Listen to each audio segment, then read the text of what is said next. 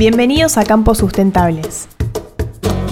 Mi nombre es Martina Chacón, licenciada en Ciencias Ambientales, porteña, amante de los viajes, de conocer culturas y ambientes y de aprender idiomas. Soy Nahuel Trípodi, soy agrónomo, tengo 31 años, soy papá de Lolo, cuervo, vivo en Patagonia aunque soy porteño. Y en esta serie de podcast los invitamos a recorrer los conflictos que surgen de la relación entre ambiente, cultura, economía en las distintas sociedades rurales y urbanas de nuestro país. Esto es Campos Sustentables.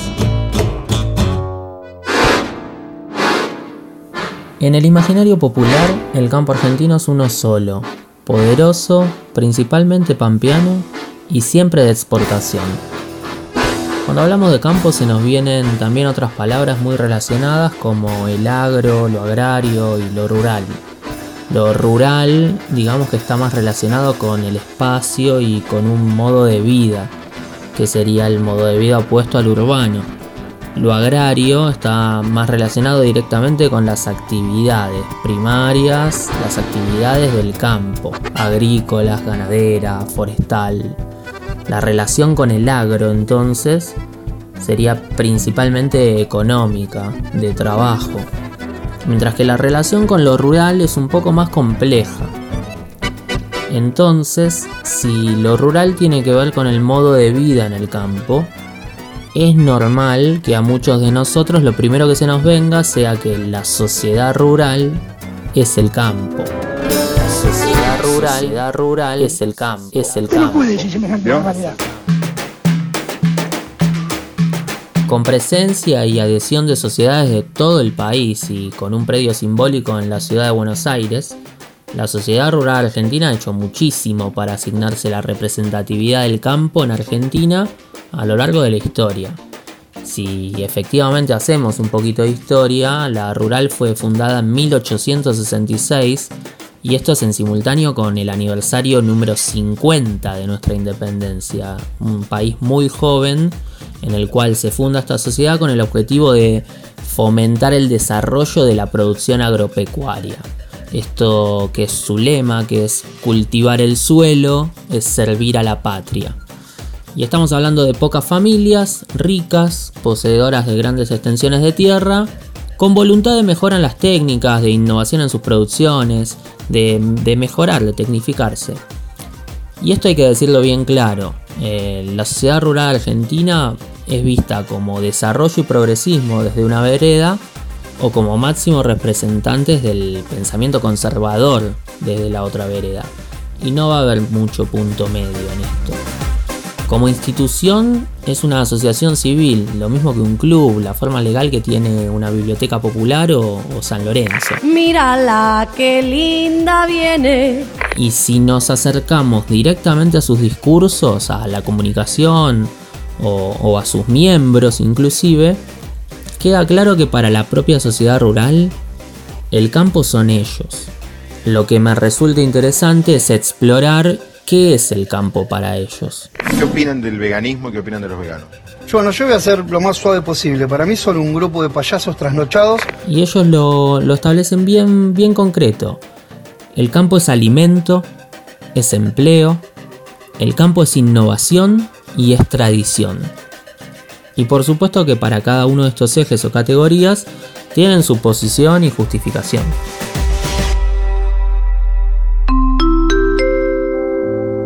Los objetivos de la sociedad rural argentina en todo el país son promover el arraigo y la estabilidad del hombre en el campo, mejorar la vida rural en todos sus aspectos, asumir la más eficaz defensa de los intereses agropecuarios y por último, cooperar con el perfeccionamiento de las técnicas, los métodos y los procedimientos aplicables a las tareas rurales y al desarrollo y adelanto de la agroindustria.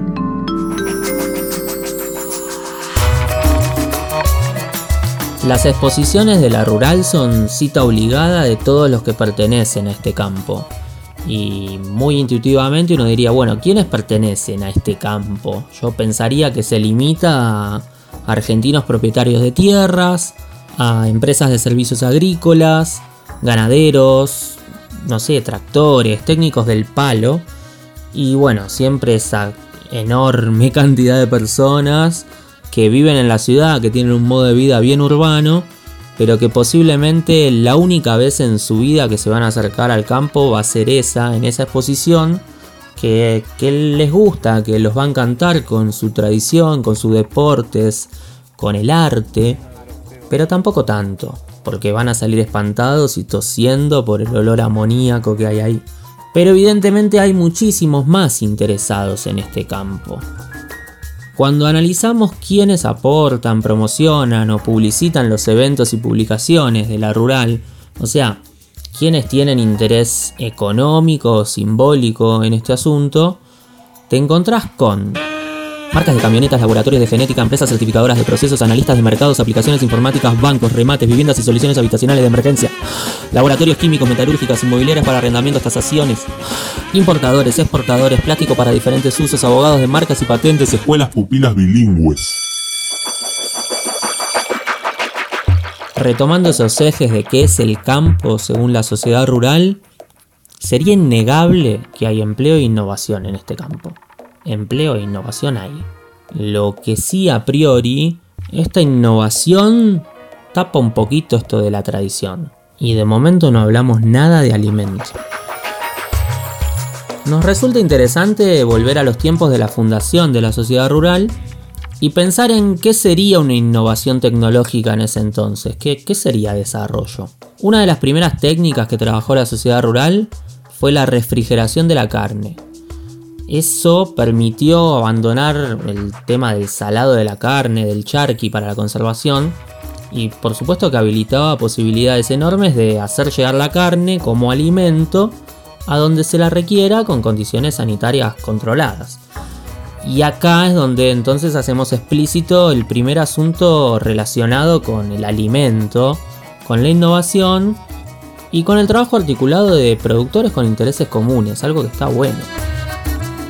Diez años después de la fundación de la Rural, parte el primer buque de carne argentina hacia Francia.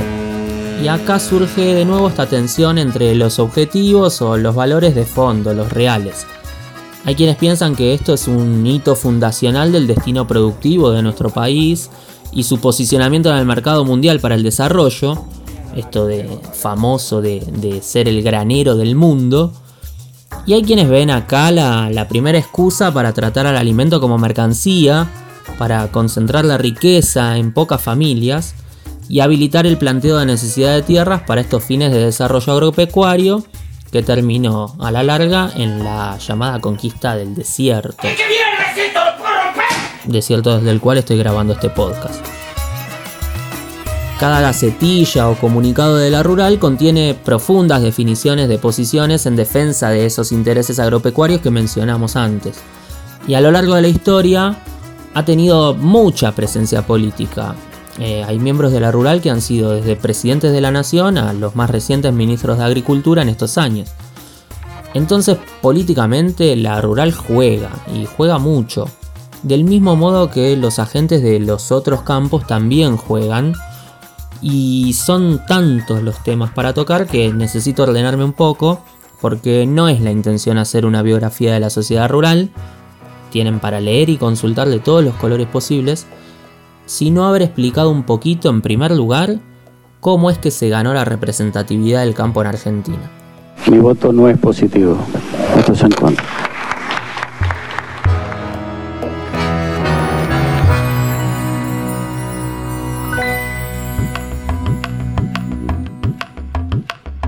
Habiendo hecho este primer acercamiento histórico, hablemos acá y ahora. Con el avance de las presiones ambientales y sociales sobre el sector y todo lo que describimos en el capítulo de sustentabilidad, ¿cómo se adapta la rural a este contexto? O sea, ¿cómo atraviesa la sustentabilidad al campo de la rural?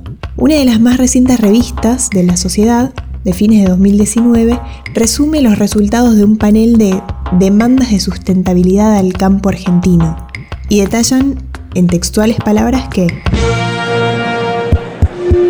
Es preciso avanzar con las certificaciones de carbono neutro en la producción agrícola, lo que redundará en conseguir mejores precios y mejores condiciones para comercializar en el mercado externo. La ganadería sin ninguna duda genera gases de efecto invernadero, pero el tema es que también genera muchos valores positivos desde el punto de vista ambiental Y eso no lo estamos diciendo tan fuerte. Bueno, acá aparecen un montonazo de cosas que merecen una mínima explicación. Ganadería, efecto invernadero, carbono neutro. Expliquemos esto lo más simple y apropiable que podamos. Las vacas son herbívoras, se alimentan entonces de plantas. Las plantas, entre otras cosas, tienen unas estructuras de soporte, en su mayoría moléculas de celulosa. Esta celulosa es un tipo de fibra imposible de digerir por la mayoría de los animales, los humanos incluidos. Pero hay un grupo de animales que evolucionaron en consecuencia y tienen todo este aparato digestivo especializado para poder aprovechar la energía de las plantas. Algunas de esas evoluciones se refieren a que tienen tractos digestivos larguísimos. En el caso de las vacas podemos decir que consta de cuatro estómagos y en el primero de ellos, que es el rumen, viven microorganismos capaces de digerir la celulosa y ponerla a disposición de la vaca en forma de energía. Una especie de reactor bien complejo donde principalmente se da una fermentación. En este proceso la molécula de celulosa se convierte en agua, dióxido de carbono, ácidos grasos volátiles y metano. Casi todo es absorbido por las paredes del rumen y de ahí sale la energía de la vaca, la que necesita para mantenerse, moverse, crecer y reproducirse, y en un plan de producción para dar carne y leche. Un dato para novatas y novatos, uno de esos cuatro estómagos es el mondongo y es otro que no tiene punto medio. ¿Lo amás o lo detestas? Yo soy del equipo que lo ama. En guiso, por favor, Nahue, el mondongo. Dijimos recién que casi todo lo producido es absorbido en el rumen, porque el metano no se absorbe, la vaca lo libera y permanece en la atmósfera. Y de acá sale la relación más evidente con el cambio climático. Es muy complejo meterse a explicar el cambio climático, así que le vamos a dedicar un capítulo entero, y ahí vamos a recurrir a los mejores especialistas. Pero ahora es clave comprender que el metano es un gas que está presente normalmente en la atmósfera, en concentraciones muy pequeñas, es decir, no alcanza las dos partes por millón, mientras por ejemplo el nitrógeno es el 78% de los gases de la, de la atmósfera.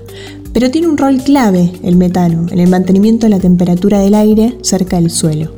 La atmósfera deja pasar muy fácilmente la luz visible solar, que llega al suelo, lo calienta y la manda para afuera, de nuevo, en forma de calor, como rayos infrarrojos. Pero en lugar de volverse o de volver al sol, estos gases de la atmósfera lo retienen un poco, permitiendo que haya más temperatura en el planeta y si no estuviesen estos gases se estima que la temperatura promedio de la Tierra, que es de 15 grados y permite la vida que conocemos, sería de menos 18 grados centígrados. Así que está bien que haya metano en la atmósfera y que ese efecto invernadero suceda. La cuestión es que se ha notado que en las últimas décadas hubo un gran aumento de la concentración de metano en la atmósfera y tal aumento de las emisiones de este gas, junto con otros que tienen el mismo efecto invernadero, está relacionado principalmente con las actividades humanas. Entonces, retienen más calor de que el sistema está acostumbrado, se eleva la temperatura y se produce el calentamiento global. De este hablaremos especialmente cuando toque. Este calentamiento sería causante de muchos de los desórdenes, desastres y crisis venideras. Convención, el potencial de efecto invernadero de un gas se mide comparándolo con el del dióxido de carbono, porque es el gas resultante de las combustiones y porque resulta un indicador típico de industrias. Pero no debemos considerar solamente las concentraciones de los gases, sino también su tiempo de permanencia en la atmósfera. Comparemos el metano con el dióxido de carbono entonces. La emisión de una tonelada de metano tiene un impacto 20 veces mayor al del dióxido de carbono durante los primeros 100 años desde su emisión. Ahora, el metano permanece en la atmósfera entre 10 y 20 años hasta que se degrada, mientras que el dióxido de carbono puede permanecer y acumularse hasta 200 años hasta que se degrada o disuelve en los océanos. Esta acumulación de dióxido de carbono en el tiempo lleva a un aumento desmedido de ese fenómeno natural que conocemos como efecto invernadero. Yo no entendí bien la película. Los policías sabían que Asuntos Internos les tendía una trampa. Dejemos claro una cosa. Lo que más emite gases que lleva al calentamiento global son las industrias y las energías que utilizamos para consumo.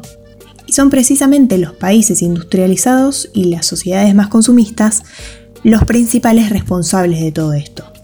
Pero al compartir una agenda global en un país como Argentina, que tiene poca industria y que no cuestiona a fondo su matriz energética, el foco de la acción ante el cambio climático se puede poner en las vacas. En Argentina tenemos unas 55 millones de vacas. Sí, hay más vacas que personas. No te engañes, Jimmy. Si una vaca pudiera, te comería a ti y a todos tus seres queridos. La ganadería aporta el 20% de las emisiones de toda la Argentina y las vacas son las responsables de más del 90% de esto con el metano que liberan. Existe un inventario nacional de gases de efecto invernadero que sigue los protocolos de medición del Grupo Intergubernamental de Expertos sobre el Cambio Climático, más conocido como IPCC.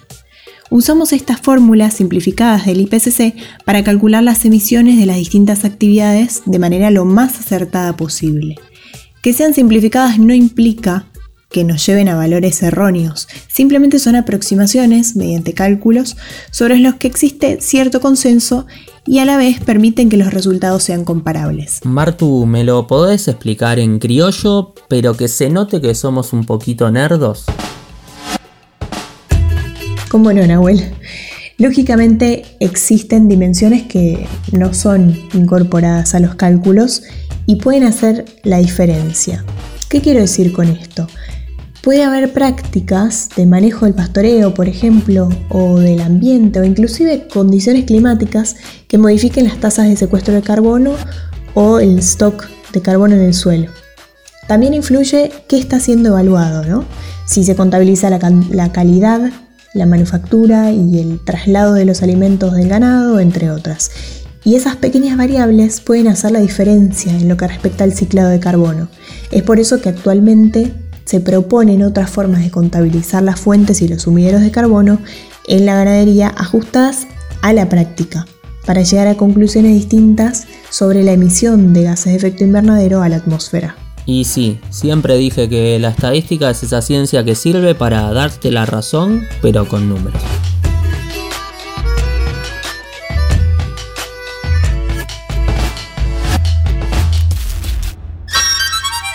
Finalmente entonces, según el campo dominante, según la revista de la Rural, la principal demanda de sustentabilidad hacia el campo argentino pasa por esto.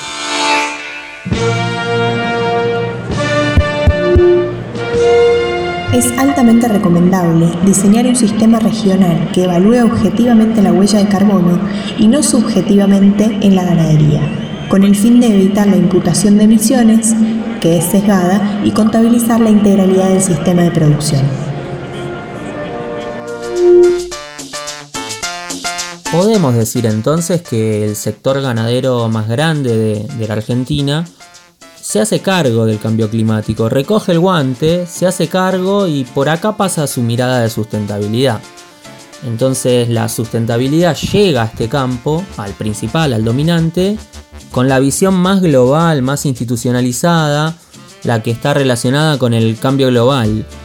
Y han adoptado una posición, criterios e indicadores para, tener un plan que ataque la, la emisión, el secuestro, las acciones de mitigación de calentamiento, con estándares ambientales unificados mundialmente, que por supuesto impactan en el comercio.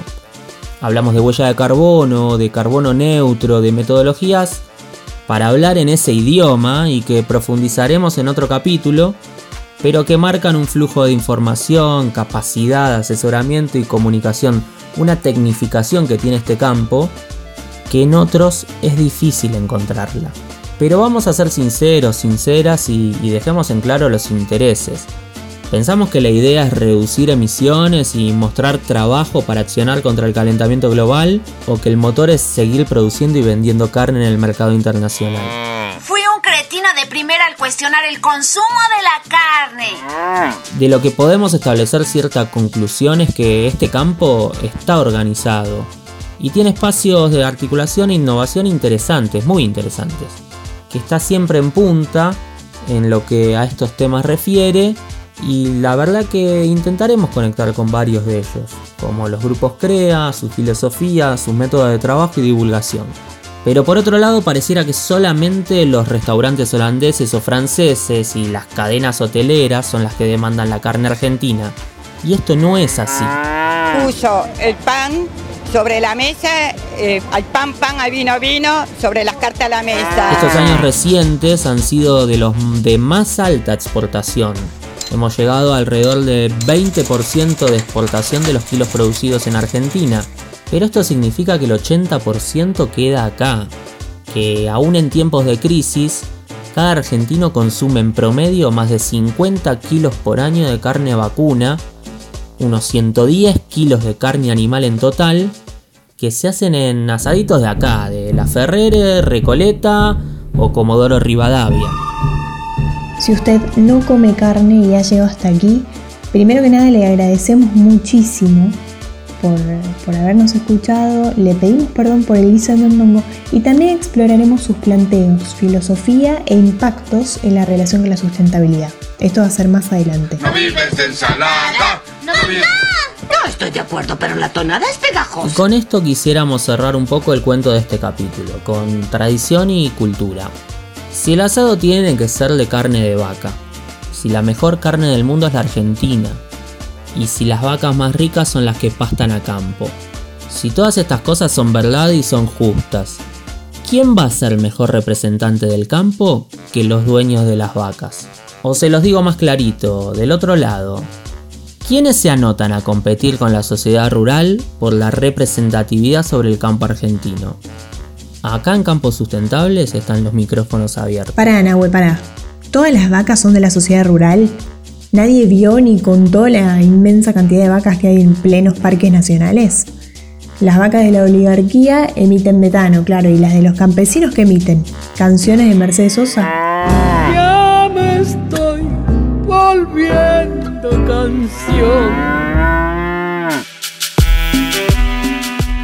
Ganadería y sustentabilidad van a ser mucho más exploradas en este proyecto, desde todas las miradas cultura, tradición, ganadería y ambiente. ¿Se puede pensar en un asado sustentable? Algo debe haber quedado afuera. En algo no vas a coincidir. Escribinos por Instagram a Campos Sustentables con tus aportes e inquietudes y abramos el canal de diálogo. ¿Qué te parece? Nadie tiene la posta y nos encantan estos temas.